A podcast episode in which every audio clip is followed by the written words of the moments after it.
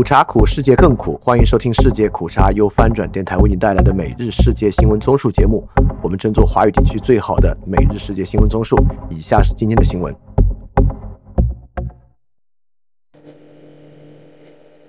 以下是今天九月三日的新闻。欢迎在 YouTube 搜索“世界苦茶”观看视频节目。首先是中国新闻。谢峰强调中美文明共荣与两岸统一。中国驻美国大使谢峰强调，中华文明是统一的，崇尚团结统一是福，分裂动荡是祸。台湾是中国的台湾，两岸同胞血脉相连。中国驻美大使馆官网公布，谢峰星期六在华盛顿中国文化节上说：“中国文化节为美国民众读懂中国打开了窗口，为中美两国人民相知相亲架设了桥梁。”谢峰说。中美都是多个民族并存、多种文化融合的国家，都生活着勤劳、智慧、勇敢、自尊、自信、自强的人民。五百多万在美华侨华人传承中华民族优秀传统，为当地经济社会发展做出重要贡献。既有咖啡，我有茶，各有存在的理由。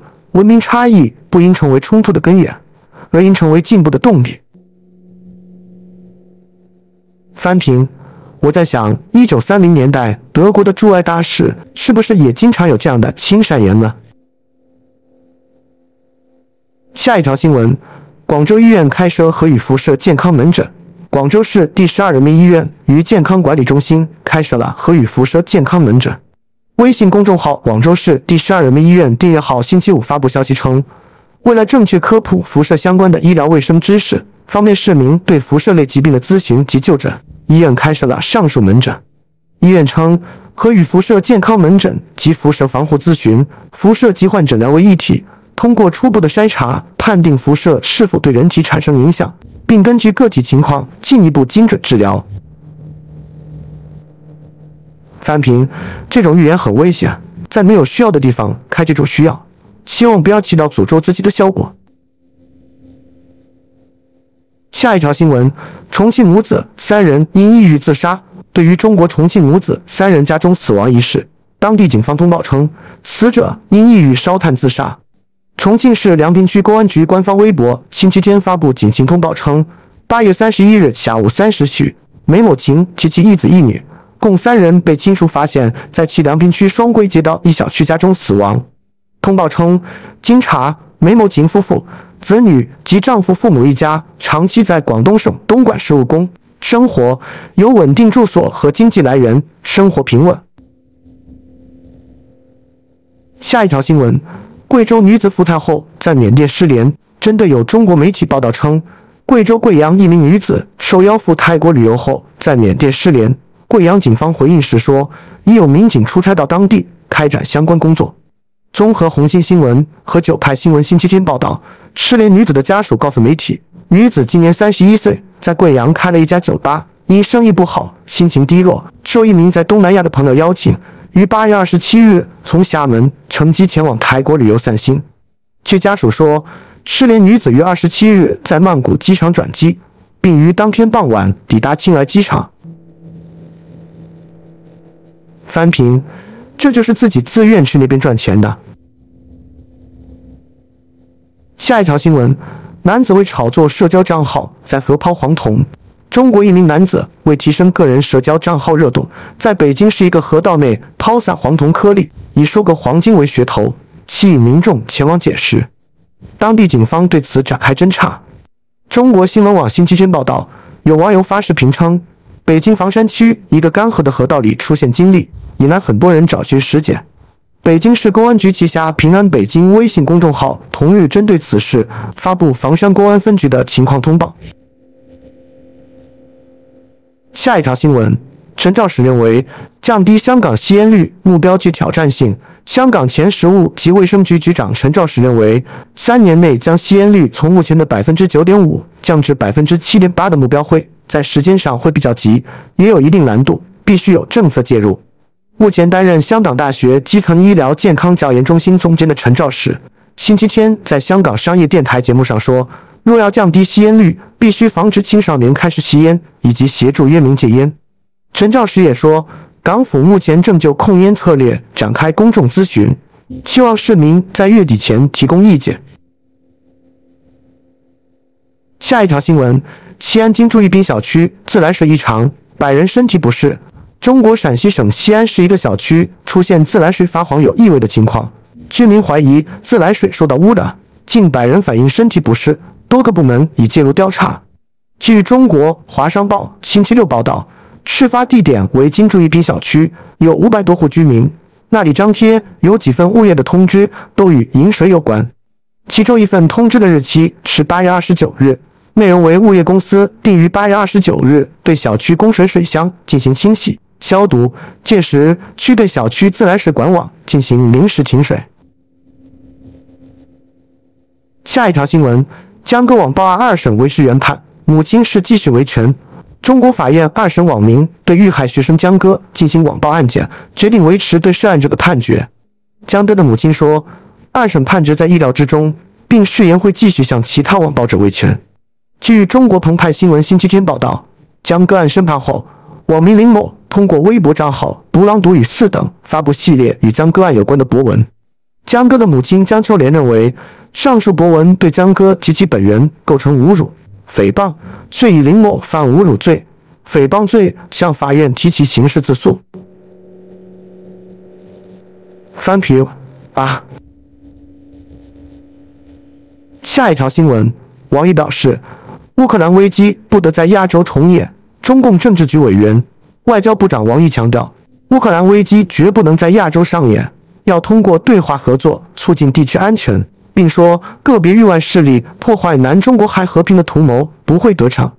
中国外交部在官网上公布，王毅星期六应邀在全球智库大会上发表视频致辞时，提出坚定奉行共同、综合、合作、可持续的安全观，共同维护地区和平稳定。乌克兰危机绝不能在亚洲上演，要通过对话合作促进地区安全。王毅说，个别域外势力破坏南中国海和平的图谋不会得逞，幕后黑手必须揭露，并强调中国始终愿同有关国家通过对话妥处分歧，寻求管控海上局势的有效途径，与亚细安国家全面有效落实南中国海各方行为宣言，力争早日达成准则，共同将南中国海建设成为和平之海。友谊之海，合作之海。翻评：如果中国认为南海问题是个别域外势力破坏南中国海和平，就像俄罗斯认为东欧问题是西方通过北约破坏俄罗斯与东欧国家的关系，那么乌克兰危机就会在亚洲重演。下一条新闻：王毅表示，中国推动开放的亚洲区域主义。中国外交部部长王毅表示，积极践行开放的区域主义，促进亚洲发展振兴。中方始终坚持以开放理念引领地区经济一体化，全面发挥区域全面经济伙伴关系协定作用，反对脱钩断裂、小院高墙，构建更加畅通融合的区域经济循环。他并称，中方始终愿同有关国家通过对话妥处分歧，寻求管控海上局势的有效途径。与东盟国家全面有效落实南海各方行为宣言，力争早日达成准则。翻平：所以中国一边单边推出咄咄逼人的地图，然后在海上拦截各方船只，在边境增兵对抗、礁石扩岛、建立军用跑道，一边说这些，真的有点不明白现在外交是要怎么做。下一条新闻：拜登越南行或升级美越关系。激化中美矛盾，美国总统拜登一周后将前往越南访问，预计将美越外交关系提升至最高层次。这一举动可能令中国不快，并带来目前还不清楚的商业影响。美联社周日报道，越南由于害怕北京的潜在反应，最初对美越关系提升表现谨慎，这导致拜登政府加倍努力劝说河内，包括通过多位美国政府高层官员最近数月内访问越南。报道表示，华盛顿前所未有的推动，预计将与越南的外交关系提升至与中国和俄罗斯同等重要的层次。下一条新闻：教宗向中国政府喊话。正在访问蒙古的教宗方济各敦促中国天主教徒要做好基督徒和好公民。分析认为，这番言论是方济各向北京政府伸出援手的最新尝试。法新社报道，八十六岁的方济各星期六在乌兰巴托的圣彼得和保罗大教堂向主教、神父和牧灵工作者等发表讲话时说：“我向中国人民致以最美好的祝愿。对中国天主教徒，我要求你们成为好基督徒和好公民。”上星期六，方几个似乎还向教徒发出了一个更加隐晦的信息。他说：“各国政府不必害怕天主教会的福传工作，因为它没有政治异常。”翻平：因为教东是真外宾，所以也没什么好责备的。然后是亚太印开新闻：马来西亚受困超高国债，由于马来西亚当前的国债高达一点五万亿令吉。因此，首相兼财政部长安华指出，政府在制定财政预算时必须根据优先顺序。东方日报报道，安华星期天在马来西亚公益大学出席活动时，对现场的学生说：“他了解公务员，包括大学讲师，已有十二年未调涨薪资，而警察和军人的房屋也已成就。政府将逐步提升公务员福利。不过，安华认为，为了达到上述目标。”马国必须拥有一个稳定且强大的政府，吸引外资进驻马国。有了投资，国家税收才能提高，并造福人民。下一条新闻：泰国新首相缺席亚细安峰会。泰国外交部称，新首相兼财政部长说的他将缺席即将在印度尼西亚召开的第四十三届亚细安峰会。路透社报道，泰外交部星期天发声明说。外交部常务秘书萨伦卡伦苏湾将代替舍德他出席亚细安峰会。泰外交部并未说明舍德他不出席峰会的原因。下一条新闻：马来西亚政府关注白米价格上涨。印度等国家近来暂停白米出口，而导致国际米价水涨船高后，马来西亚政府宣布，农业部官员星期四将与相关正联公司和稻农代表共商对策。农业及粮食安全部长莫哈默沙布星期天在马六甲出席农产品促销活动后的记者会说，政府认真看待白米价格上涨的问题。他说，农粮部官员星期四将与联邦农业销售局、国家稻米公司及稻农代表商讨对策。下一条新闻：蔡英文军人节致辞。台湾总统蔡英文在台湾军人节强调，台湾因为军方的付出而强大。并呼吁各界当台军的后盾，一起为守护台湾而努力。蔡英文九月三日在脸书发文强调，军人在各自的岗位上为了守护台湾努力，民众的日常生活因为有军队的守护而安心，台湾也因为军队的付出而强大。他写道：这几年来，台湾推动国防改革，强化训练内容，也提升后备战力，更落实国防自主。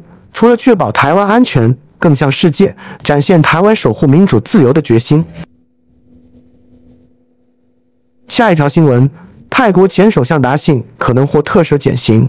泰国前副首相威沙努说，前首相达信与其他囚犯一样，有权申请进一步特赦减刑。泰国坊间猜测，达信可能在泰国父亲节再获得特赦减刑。达信已在上个星期五获泰王科赦，刑期从八年减至一年。威沙努是针对有报道引述他说，泰王的特赦已是最终决定，达信无权再申请宽大处理做出澄清。翻评这种闹剧真无聊。前一天他女儿还在说不知道父亲什么时候提出特赦申请，说特赦有程序和周期，反对派还在提出各种意见，结果第二天就特赦到一年，现在还要进一步特赦，这种政治操作真的太无聊了。下一条新闻：印尼推出黄金签证吸引外资。印度尼西亚将推出黄金签证，为不同类型的海外投资者制定不同的适用规则，以此吸引外国投资，推动印尼国民经济的发展。路透社报道，印尼法律与人权部星期天发布声明称，黄金签证是一种延长五至十年的居留许可。五年期签证要求个人投资者成立一家价值二百五十万美元的公司。十年期签证则要求投资五百万美元，企业投资者则需投资两千五百万美元才能获得五年期的董事和专员签证，投资达五千万美元才能获得十年期签证。翻平，五百万美元十年，我觉得印尼有点不切实际啊。下一条新闻，赖清德称，当选后两岸交流可能是机会。台湾民进党总统参选人赖清德说，如果自己当选，两岸交流也许是一个机会。据《自由时报》报道，赖清德星期六接受民事新闻观测站节目专访，被问及两岸交流的具体策略。赖清德说，比较不同政党提出的主张，除了郭台铭提和平协议以外，在野党提出的方式，一个是接受九二共识，一个中国原则。另一个是签订服贸，两者都是走回头路。他说，台湾接受一个中国原则，就是放弃主权，没有主权的和平不是真正的和平。下一条新闻，台商李梦居获释，回台呼吁珍惜自由。台商李梦居，二零一九年入境中国被消失后，因间谍罪失去自由四年，九月二日终于回到台湾。他抵达机场时，激动的两度趴下。亲吻自由的土地，他说自己无端沦为中共眼中的间谍，去以打警讯，因为自由如空气，窒息时才深知可贵。他呼吁全台湾人珍惜民主和自由的生活方式，并守护台湾这块土地。现年五十一岁的李梦居，二零一九年因公出差中国，从香港入境中国深圳时遭海关遭捕，之后就被消失。他因台谍罪遭中国判刑一年十个月。剥夺政治权利两年，今年七月下旬附加刑期满，获准离开中国，但附带条件是只能前往第三地，如日本，不能马上回台。在日本休息一个多月，李梦居决定返回台湾。他九月二日飞抵台湾时，刻意戴住中华民国国旗图样的口罩出关，并情绪激动地屈膝跪吻自由的土地。多位李梦居友人到松山机场接机，为他戴上迎宾花圈，并大喊。欢迎孟居回来台湾。然后是科技新闻。美商务部表示，限制向中国出售高端芯片。美国商务部长吉娜·雷蒙多九月三日表示，美国将继续向中国出售半导体计算机芯片，但不会出售中国为其今时所需的最强大的芯片。雷蒙多在美国有线电视新闻网的国情咨文节目中表示。美国永远不会向中国出售我们最强大的人工智能芯片。雷蒙多最近在北京会见了中国官员，讨论了一系列美中商业和贸易问题。他在一系列电视节目采访中回顾了他有时具有争议的讨论。下一条新闻：特斯拉在北京首发换新版 Model 3。特斯拉在北京首次对外展示了中国产换新版 Model 3轿车。也是该公司首次在中国市场且于美国推出汽车产品，凸显了特斯拉对中国市场日益增长的依赖。我们关注财经方面，陈茂波认为降低印花税不足以刺激港股。香港财政司司长陈茂波认为，调低股票交易印花税并不足以结构性、长期的刺激股市交投，要改善股市表现。关键在于投资者对后市预期向好。陈茂波星期天在博客上坦言，过去一段时间港股承受不少压力，单季八月份恒生指数累计下跌逾百分之八，港股表现显然并不理想。坊间一再有声音要求调低股票交易印花税，不过陈茂波说，客观数据一再显示，调低股票交易印花税并不足以结构性、长期的刺激股市交投。下一条新闻：日本首相拟措施缓解通胀影响。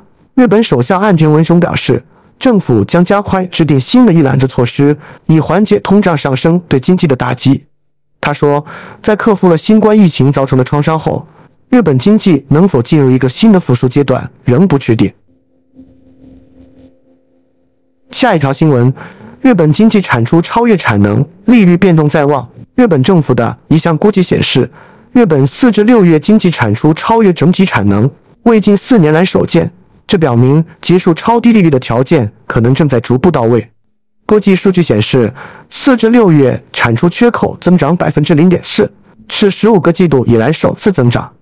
产出缺口衡量一个经济体的实际产出与潜在产出之间的差距。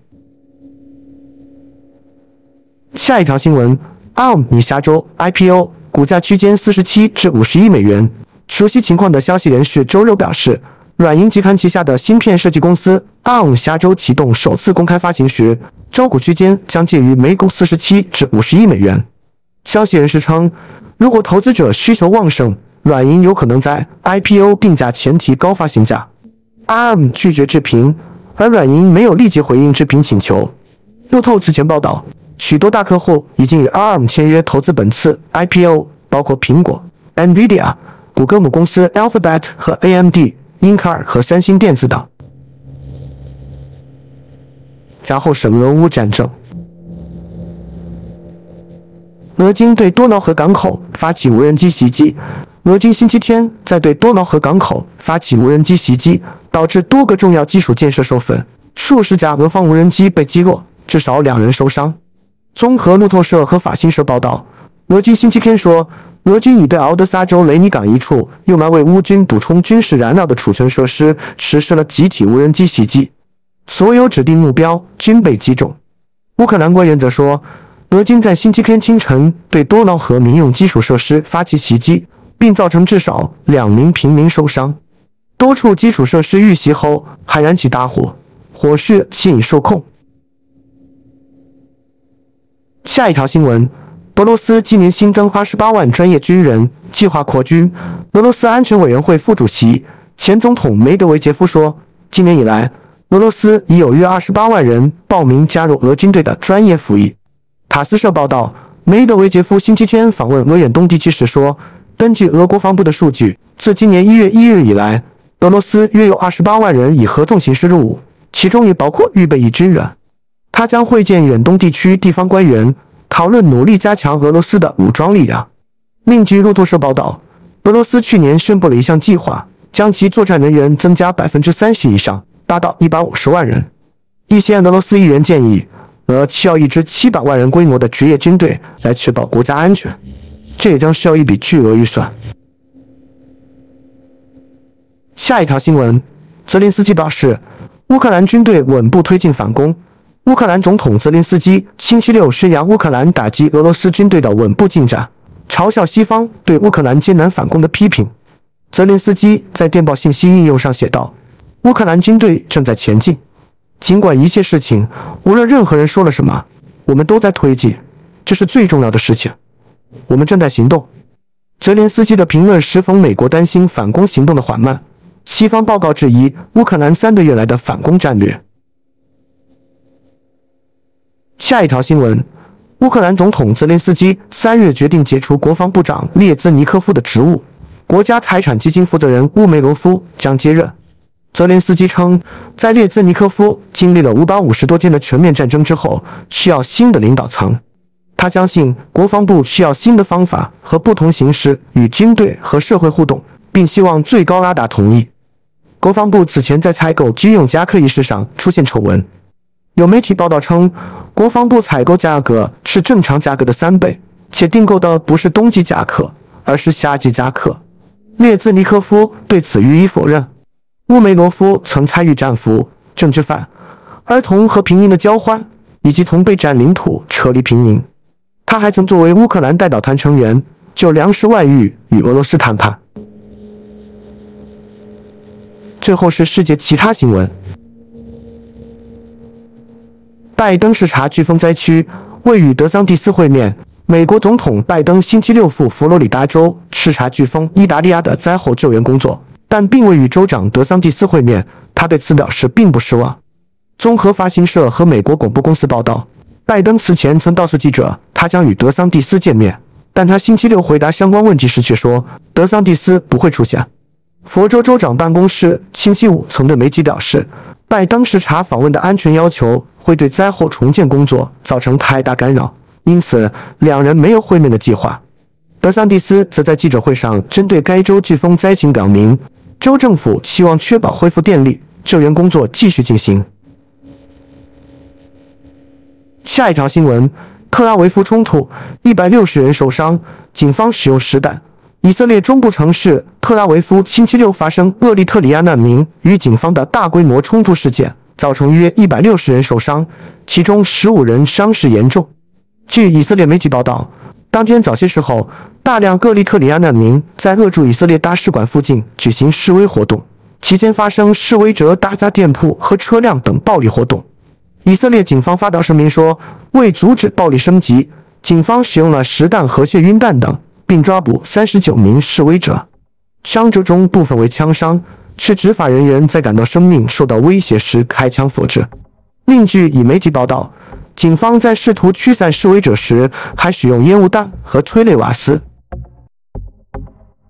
好，以上就是今天所有的新闻节目了，非常感谢你的收听，也欢迎在 p a 创赞助范展电台赞助链接在 Show Note 中可以看到。那么苦茶苦，世界更苦，明天我们不见不散。